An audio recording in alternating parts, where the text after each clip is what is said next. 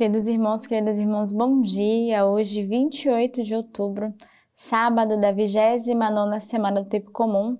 A igreja celebra, né, festa de São Simão e São Judas Tadeu. E hoje também nós fazemos já oito dias, né, uma semana atrás, no sábado passado, que tivemos o nosso Sírio musical. A alegria de poder participar desse Sírio, a comunidade Sementes do Verbo, com um show na noite do dia 21. Então foi uma alegria poder estar ali nas terras do Pará, ali em Belém, vivendo esse tempo de evangelização e quantas pessoas foram alcançadas. Se você não teve a oportunidade de assistir, ainda dá tempo de viver esse momento não só de evangelização, mas de oração, de divulgação do nosso carisma. Então agradeço a todas as pessoas que participaram conosco do nosso Círio Musical tanto no Ministério de Música, eu agradeço a todos aqueles que contribuíram, que estiveram conosco, tocando, cantando, evangelizando, mas também aqueles que estiveram presentes vivendo esse tempo de testemunho de evangelização. Neste sábado, também aqui na Missão do Rio de Janeiro está acontecendo um grande festival das crianças. Então, rezem para esses pequeninos que hoje podem fazer a experiência de serem evangelizados através da palavra de Deus de tocarem né, de forma bem profunda na graça que o Senhor tem para os pequeninos. Então, aqui no Rio de Janeiro está acontecendo o nosso Festival das Crianças. A primeira leitura de hoje que a igreja nos oferece é da Carta de São Paulo aos Efésios. Portanto, já não sois estrangeiros e adventícios, mas concidadãos dos santos e membros da família de Deus estáis edificados sobre o fundamento dos apóstolos e dos profetas, do qual é Cristo Jesus a pedra angular. Nele, bem articulado, todo o edifício se ergue em santuário sagrado no Senhor. E vós também nele sois coedificados, para serdes uma habitação de Deus no Espírito. Então, a leitura de hoje, São Paulo vai exortar ali a comunidade dos Efésios a lembrarem que não são mais estrangeiros, mas ao contrário, são cidadãos e membros da família de Deus. E nós também fazemos parte dessa família de Deus, somos membros, co-cidadãos da herança que o Senhor deixou a cada um de nós. E a primeira herança que o Senhor nos deixou é a Sua palavra e a Sua Eucaristia, e somos convidados a diariamente a meditarmos a palavra de Deus e é por isso que a igreja nos oferece o método do Lex Divina, que é esse método de oração em que a cada dia em unidade com a nossa igreja podemos meditar né, a liturgia da palavra, as leituras que a igreja nos oferece, fazendo parte desse corpo de Deus. E também a Eucaristia, essa graça de podermos receber Jesus todos os dias, de adorá-lo no Santíssimo Sacramento e de pertencermos a essa igreja que nos elege, essa igreja que nos santifica, o qual cada um de nós faz, faz parte. E é interessante porque na primeira leitura vai dizer: Estais edificados sobre o fundamento dos apóstolos e dos profetas, do qual Cristo Jesus é a pedra angular. Lembrarmos que Cristo é essa pedra angular que vem nos ajudar a construirmos a obra de Deus, onde somos convidados a sermos pilares desta construção, desta obra. Ele vai falar bem articulado: todo edifício se ergue em santuário sagrado no Senhor. E vós também nele sois co-edificados, para ser de uma habitação de Deus. Então, olha que bonito é esse convite de São Paulo a cada um de nós sermos essa habitação do Senhor né, por habitarmos na casa dele e fazermos parte desse povo eleito, desse povo escolhido. O salmo de hoje é o salmo 18.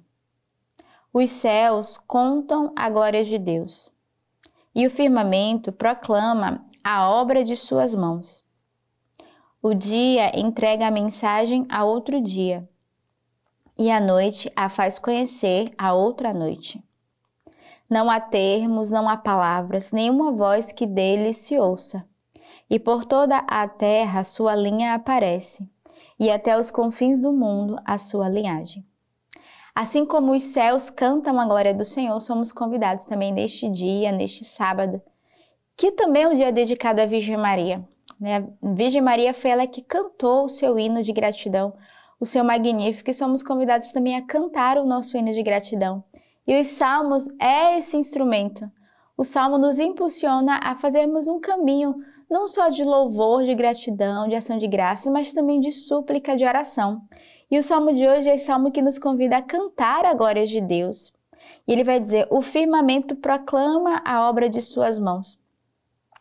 Não há termos, não há palavras, nenhuma voz que dele se ouça, mas até os confins da terra a sua linhagem ela é anunciada.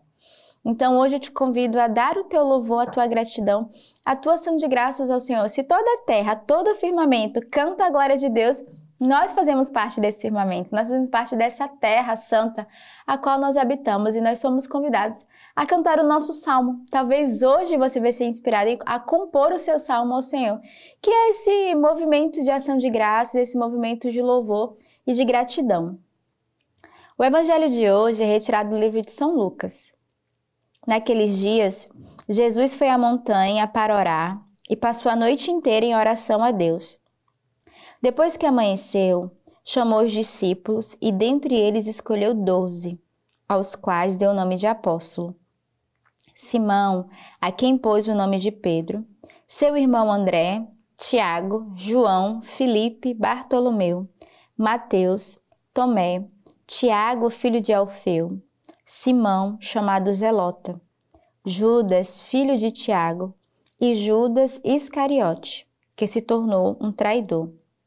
Desceu com eles e parou num lugar plano, onde havia numeroso grupo de discípulos e imensa multidão de pessoas de toda a Judéia, de Jerusalém e do litoral de Tiro e Sidônia. Tinham vindo para ouvi-lo e ser curado de suas doenças. Os atormentados por espíritos impuros também eram curados. E toda a multidão procurava tocá-lo, porque dele saía uma força que a todos curava. Então a gente vê nesse evangelho Jesus que sai à montanha para orar, né, que vai passar a noite inteira em oração. Isso me chamou a atenção, porque o Senhor procurava os momentos favoráveis para se pôr em oração e é interessante, porque é durante a noite rezando que ao amanhecer ele recebe de Deus qual era a missão que ele deveria viver, que era a escolha dos doze, né, dos apóstolos. Mas primeiro ele se colocou em oração. Então devemos também, como o Senhor, nos colocar em oração antes de tomarmos qualquer decisão importante em nossa vida. E aqui era uma decisão importante, a escolha daqueles que o seguiriam e que depois daria continuidade, porque Jesus já sabia da sua missão que o seu tempo ali na terra seria passageiro, ele precisava é, constituir apóstolos, né, discípulos que desse continuidade ao anúncio da palavra. Mas para isso ele passou a noite inteira em oração. Ou seja, antes do seu primeiro movimento, foi uma escuta do Espírito Santo. E depois que amanheceu, chamou os discípulos e escolheu doze, os quais ele deu o nome de apóstolo. E aí ele vai escolher os doze, mesmo se com certeza no seu coração ele já sabia que um deles o trairia mas ele fez essa escolha, cada um com uma personalidade diferente, com uma característica diferente, mas que foram testemunhas desse anúncio do Senhor e que tocaram de fato nas curas, nos milagres. E foi exatamente isso que eles viveram. Depois de ele escolher ali os doze, né, ele desceu com eles, então ele subiu para a montanha para orar, depois ele desceu para a missão onde havia numerosos grupos de discípulos de toda a Judéia, e ali as pessoas começavam a ouvir o Senhor e a serem curados da sua doença, e muitos o tocavam porque sabia que dele saía uma força. Então, olha o movimento: eu subo ao Pai e depois eu desço à multidão. Então, ele subiu ao coração de Deus, rezou, esteve em oração, escolheu aqueles que o seguiria e depois desceu para cumprir a sua missão e realizar a sua obra através da sua pregação, mas também dos milagres, o qual o Senhor pôde realizar. Então somos convidados a esse movimento de escuta de Deus e depois nos colocarmos a serviço da missão.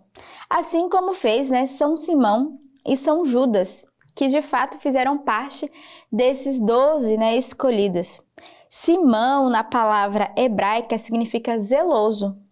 Tinha o cognome de Cananeu, derivado de Caná, aldeia da Galileia. Ele praticava a obediência cumprindo os preceitos compadecendo-se dos aflitos e dos necessitados.